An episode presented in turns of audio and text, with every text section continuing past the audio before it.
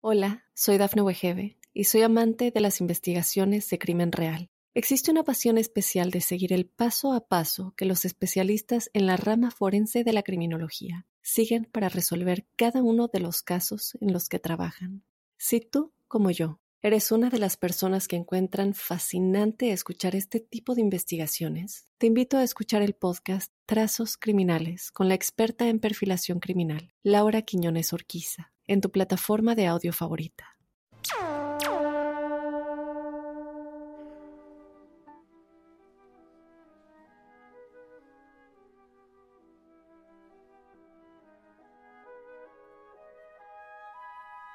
Hola, hola, episodio número 59 de La Huella OVNI. Es increíble, yo cuando veo la cantidad de episodios que tenemos yo me sorprendo y me lleno de orgullo y se los agradezco muchísimo. Y gracias por acompañar, gracias por estar ahí, gracias por generar este espacio, por hacer las preguntas, por generar los debates, por contar historias en primera persona, por, todo lo que ustedes hacen que realmente es la carne, es la estructura de este programa. Así que gracias a ustedes. Me siguen en redes. En Instagram soy arroba Jorge Luis S. Oficial. En Twitter soy arroba Jorge Luis S-77. Y con el hashtag numeral La Huella OVNI envíen toda esa información que hace que el podcast siga adelante. Bueno, si les parece, vamos con el episodio número 59. Bueno, como les dije, hoy vamos a hablar con Salvatore Carta. Es un investigador, es un experto, es un analista eh, y es una persona con muchísima, muchísima experiencia. Salvatore, primero que nada, gracias por participar de la huella ovni y lo primero que te pido es si te podés presentar para el público, que le cuentes a, la familia de la huella ovni quién sos. Hola Jorge Luis, ¿cómo te va? Es un honor participar en tu programa. Y bueno, mm, soy Salvatore Valentín Carta, me dedico de hace unos cuantos años a todo lo que es investigación ovni y nació de chico como todo el mundo, quizá la curiosidad de investigar sobre esta temática con la certeza de que no estamos solos en el universo.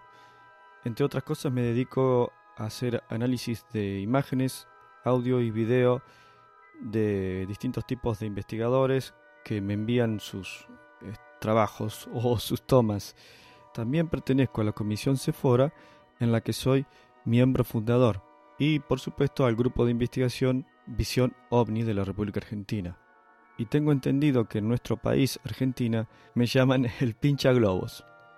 En el último año eh, aparecieron muchísimas noticias internacionales de alto perfil, podríamos decir, relacionadas eh, eh, con la temática ovni. Lo primero que me gustaría saber es qué opinas de estas noticias y por qué aparecen en este momento. Así es, Jorge Luis. Yo considero que esto es un guiño a la opinión pública desde algunos organismos oficiales y hasta podríamos decir que son secretos esos organismos. ¿Por qué? Porque la presión que se está teniendo desde eh, el, el Populi eh, con respecto a la temática ovni ya, eh, ya da que pensar y evidentemente tienen que ir acomodándose los tiempos a los nuevos conocimientos que no son, no son para nada de, otro mundo. Y bueno, sintetizando, diría de que esto le hace bien a la ufología, pero también nos mantiene en un status quo que la otra parte dice es evidente que seguro que lo piensa, si el pueblo lo pide, demos lo que pide el pueblo. Sin embargo, sin embargo, ellos saben muy bien a qué tipo de tecnologías se enfrentan y qué tipos de tecnologías tienen, porque hay, y está consabido, de hecho hay patentes que se han liberado hace un tiempo, en el que determinadas potencias tienen eh, tecnología no humana. ¿Cuál es la noticia de temática ovni que más te ha impactado que se ha hecho pública en el último tiempo y por qué? Bien, interesante pregunta. Porque mm, hay varios eh, puntos, se podrían tocar varios puntos, pero sin embargo no revestiría como noticia en sí, pero sí voy a considerar lo que está sucediendo o lo que viene sucediendo en el famoso rancho Skinwalker en la que tenemos una serie de varios capítulos que las están transmitiendo por algún canal.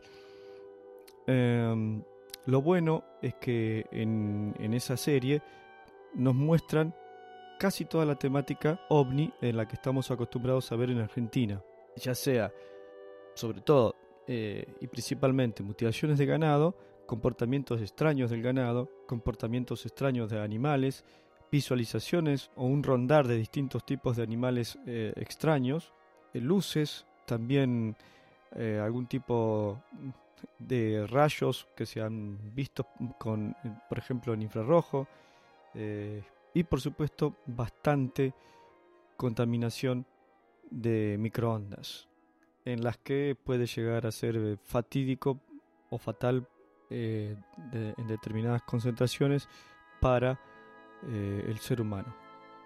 Y sobre todo tenemos la participación de científicos, que eso convalida muchísimo lo que se está investigando en esa zona. Yo creo que ahí hay un denominado portal en el que se conjugan distintos tipos de energías y, también que se emiten energías que les puede servir a determinados tipos de intereses, eh, a determinados seres. ¿Cuál es el caso o incidente ovni que investigaste y más te, te, ha impactado, que lo hayas investigado en primera persona? Excelente pregunta, Jorge Luis, porque estuve haciendo un rememoriado y los tres que me impactaron son eh, en los que... Ah, mira, hay muchos, pero tres me, mm, voy a, me llamaron la atención. Uno es el caso del Apolo 20, que aunque algunas cosas son bluff y son montajes, el caso es real eh, de hecho, estuve dos semanas aproximadamente hasta que pude recuperar los datos de mi computadora. Sufrí junto con otros colegas, un italiano eh, que trabaja en un hotel en Venecia y un señor israelí que se dedica a todo lo que es eh, reconstrucción de imágenes vía Adobe Photoshop y ellos también perdieron sus datos. También un chico vamos a decir, un entusiasta de la temática ovni que estaba y es de Australia, que también perdí los datos de ese chico. Los otros dos los, tengo, pero no nos cruzamos mucho con el italiano.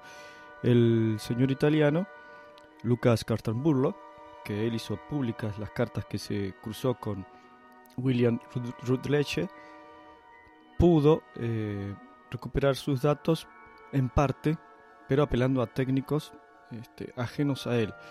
Sucede de que eh, tuvo un, poquito de miedo y dejó de, investigar más allá de lo que luego publicó.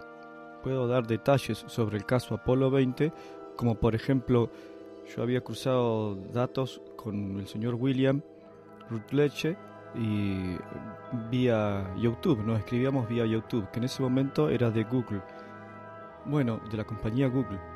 Bueno, em, em, sucedió de que luego de, esto que nos pasó a los cuatro, que nos tuvimos ataques y pérdida de datos, de hecho no pérdida de datos, me rompieron hasta el BIOS de la computadora.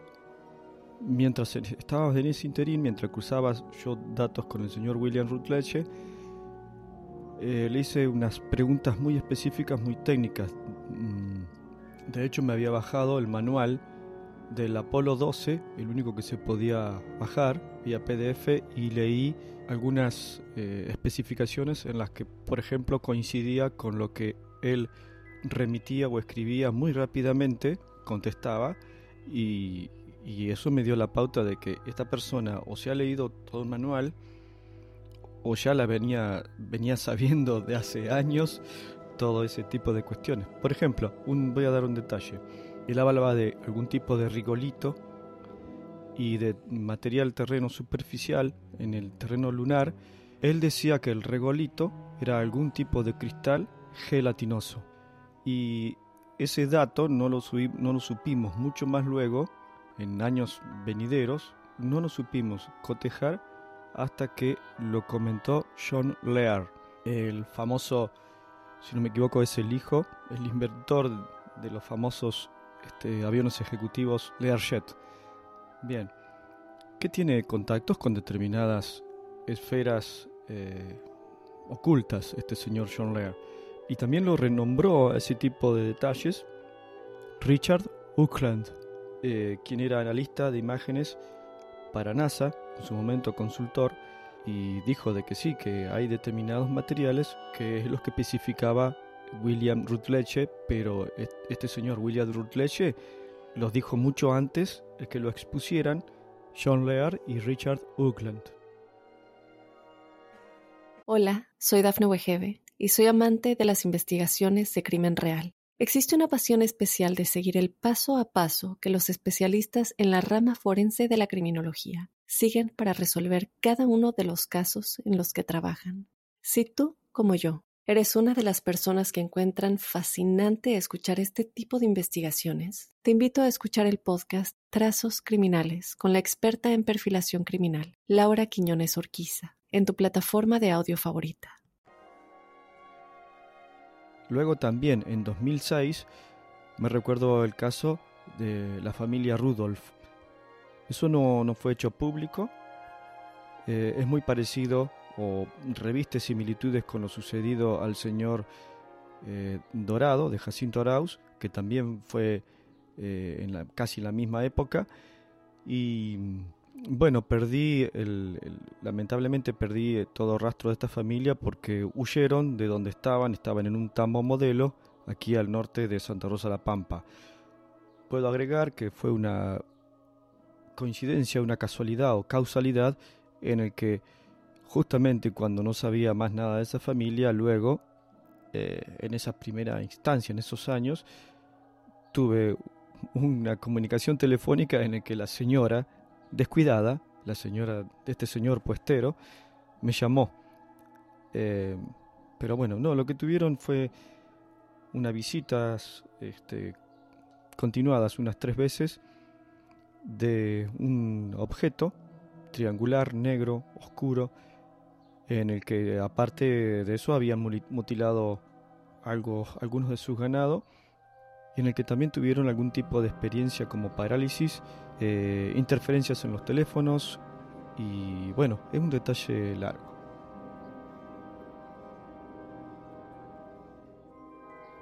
Otro caso traumático para quien lo sucedió fue una visita de dormitorio en el que una joven estaba durmiendo espalda con espalda con su hijo y entraron dos seres por la ventana. Eso fue en enero de 2007. Eh, fue traumático para la chica. Le hicieron dos marcas eh, atrás, entre las alturas de los riñones. Tuvo algún tipo de prospección ginecológica o sobre todo en los em, ovarios.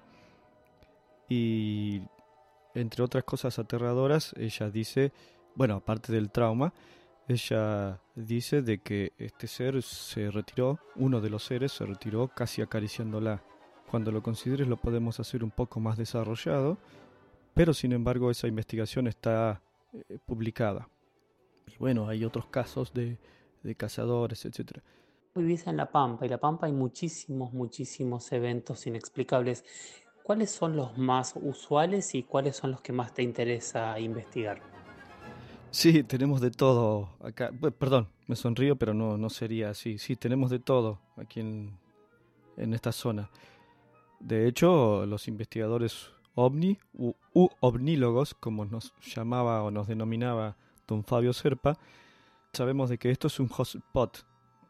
Pero bueno, tenemos de todo, desde eh, visualizaciones de luces, visualizaciones de objetos, eh, se ven, entre comillas, casillas volantes, las casillas de vialidad, por no, por no tener otra manera de, de referirlas, los puesteros de campo en las zonas lejanas de los pueblos. También tenemos lo que algunos han denominado vagones de tren, sería algo um, más voluminoso. También tenemos iluminaciones desde el piso hacia arriba o desde arriba hacia abajo o por ejemplo a alguien en el campo que se le hace de día a 100 metros a la redonda y no sabe por qué, en medio de la madrugada. También tenemos Missing Times, tiempos perdidos, tanto de camioneros que está haciendo su viaje eh, en tal o cual hora, que puede ser desde las 8 de la noche en adelante, porque se ha dado tranquilamente en, invierno que desde las 8 de la noche, por ejemplo, se da un caso que la persona venía viajando y, y eran las, las 8 de la noche y tuvo un tiempo perdido de casi 20 minutos y no sabía dónde diantres había estado y apareció estacionado en la banquina. Me gusta todo tipo de casos que suceden aquí en La Pampa porque es algo rico para un ufólogo e invita a analizar, a investigar y a profundizar determinadas cuestiones. De hecho, en algunos casos uno puede dilucidar cuál fue el modus operandi que se repiten en otros casos, por ejemplo, del mundo. ¿Cuál pensás que es el caso investigado en Argentina eh, más importante, con mayor cantidad de evidencia y por qué? Bien, está muy buena esa pregunta, porque casos hay muchísimos, desde, por ejemplo, em, Isla Decepción, el caso de Puerto Belgrano, si no me equivoco, y por supuesto el mejor documentado, eh, porque está correlacionado y cotejado una y otra vez desde distintos ángulos, aparte están las grabaciones del audio, por supuesto el caso Polanco o el caso Bariloche. Ese es el mejor documentado. Por cierto, tuve que analizar el audio y está lo más claro posible que se pudo en ese momento técnicamente. Son muchas horas de trabajo, pero bueno, siempre eh, salen nuevas técnicas y nuevos software para atacar ese tipo de, de audios tan trillados que en este caso lo habían grabado durante tres copias distintas, por lo que puedo dilucidar. Otra cosa, cuando nos referimos a documentados, estamos también contemplando el cruzamiento de datos sobre el mismo suceso.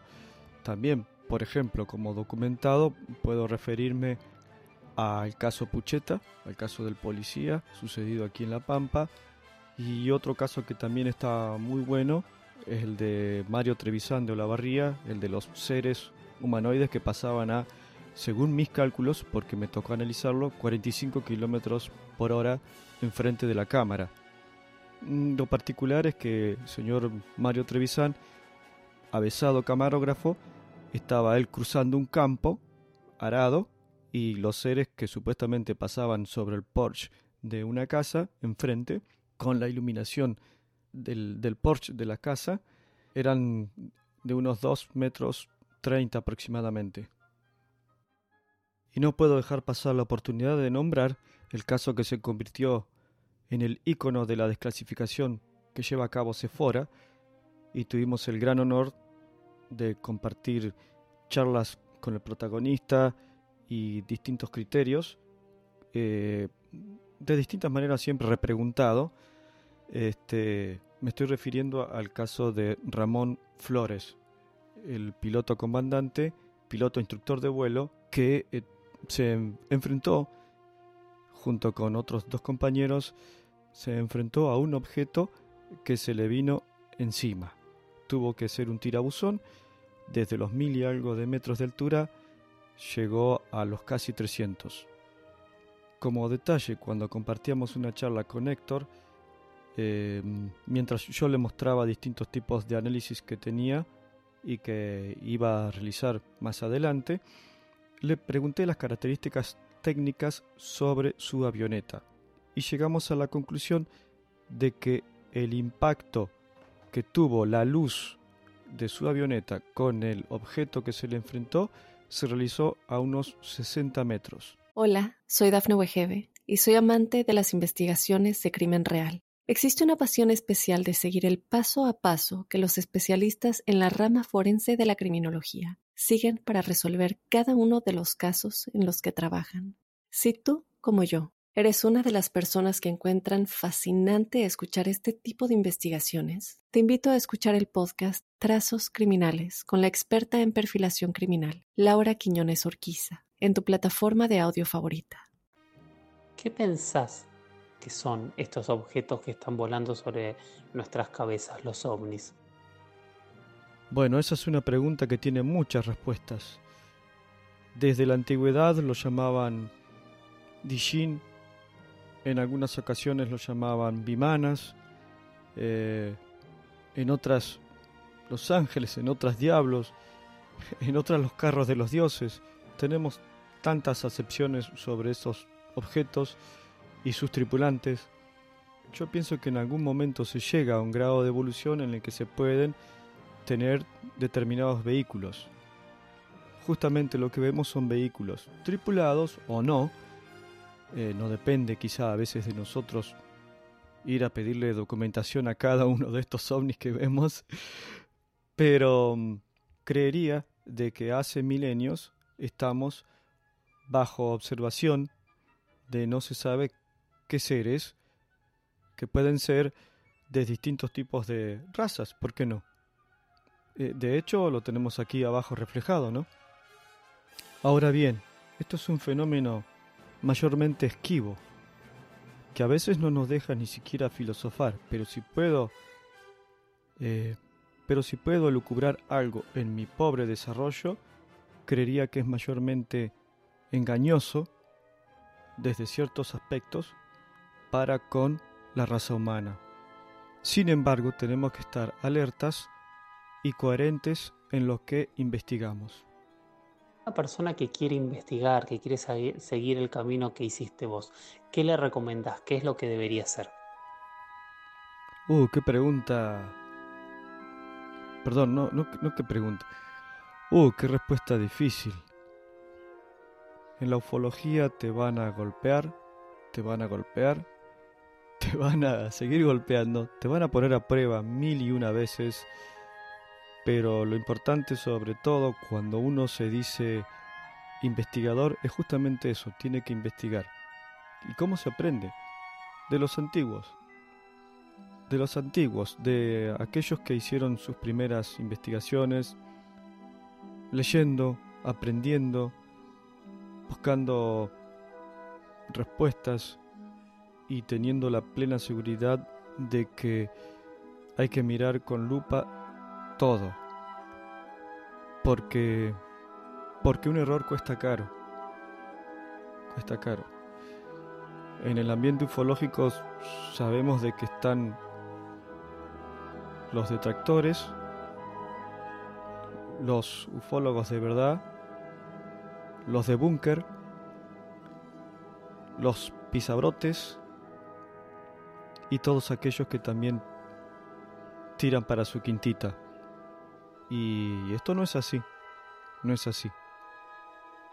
Yo siempre dije que mi concepto de la ufología era la que tenía D'Artagnan, todos para uno y uno para todos.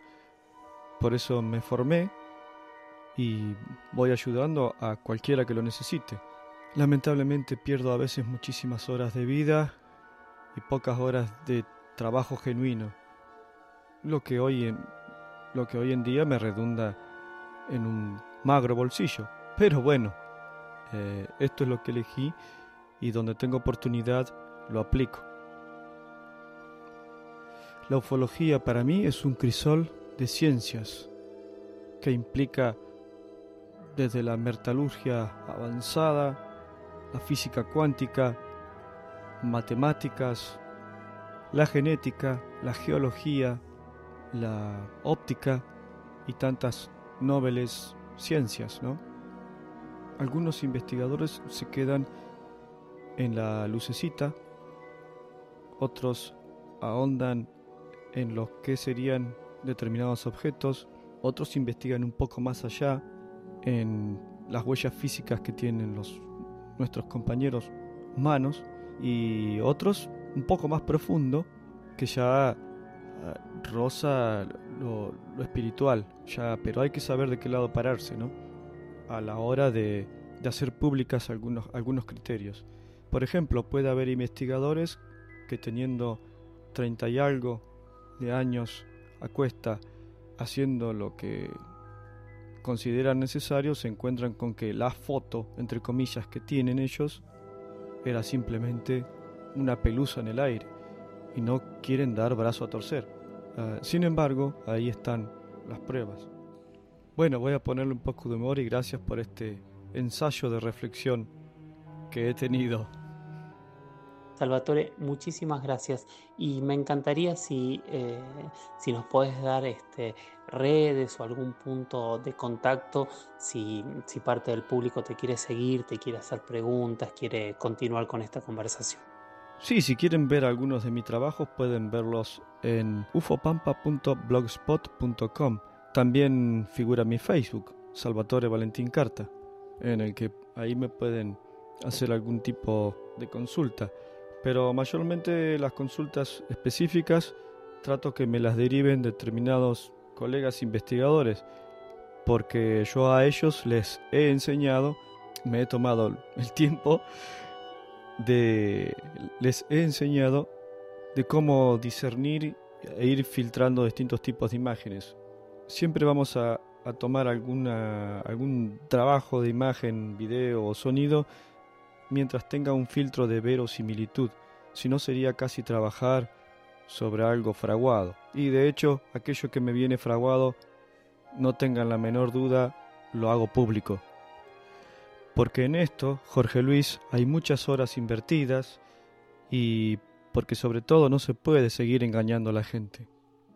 Muchísimas gracias por tu tiempo y gracias por empezar a formar parte de la familia de la huella ovni. Nuevamente te digo un honor participar en tu programa. Espero haber sido claro, no extralimitarme. Y por supuesto no soy un gurú, soy simplemente un tipo curioso, pero la curiosidad implica conocimiento y el conocimiento hay que aplicarlo. Bueno, nada más, un abrazo a todos los oyentes, eh, un abrazo a vos, al equipo y nos vemos en algún otro congreso. Hasta luego.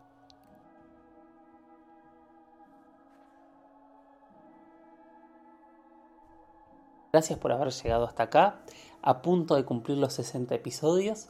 Muchísimas, muchísimas gracias por acompañarnos en cada uno de estos pedacitos de charla, en estas tertulias, en estos debates, en estas entrevistas, en estos espacios que pueden incluso no estar de acuerdo, porque es muy valioso estar y no estar de acuerdo. Acá lo importante es empezar a generar herramientas para que cada uno tome lo que le sirve, para que cuando miremos al cielo empezamos de a poquito a entenderlo de otra manera. Cuando nos hagamos esas preguntas de a dónde venimos, de dónde, a dónde vamos, eh, de dónde se generó esta cultura, por qué miramos a las estrellas, qué hay en las estrellas, podemos tener como pequeñitas herramientas para llegar a conclusiones. Es dificilísimo el universo gigante y las preguntas son infinitas. Pero también yo creo que esas preguntas son la fascinación que tenemos todos los que amamos estas temáticas, ¿no? Yo creo que la certeza en estos temas nos mataría un poquito la pasión. Bueno, muchísimas gracias por haberme acompañado y nos escuchamos en la próxima. Chau, chau.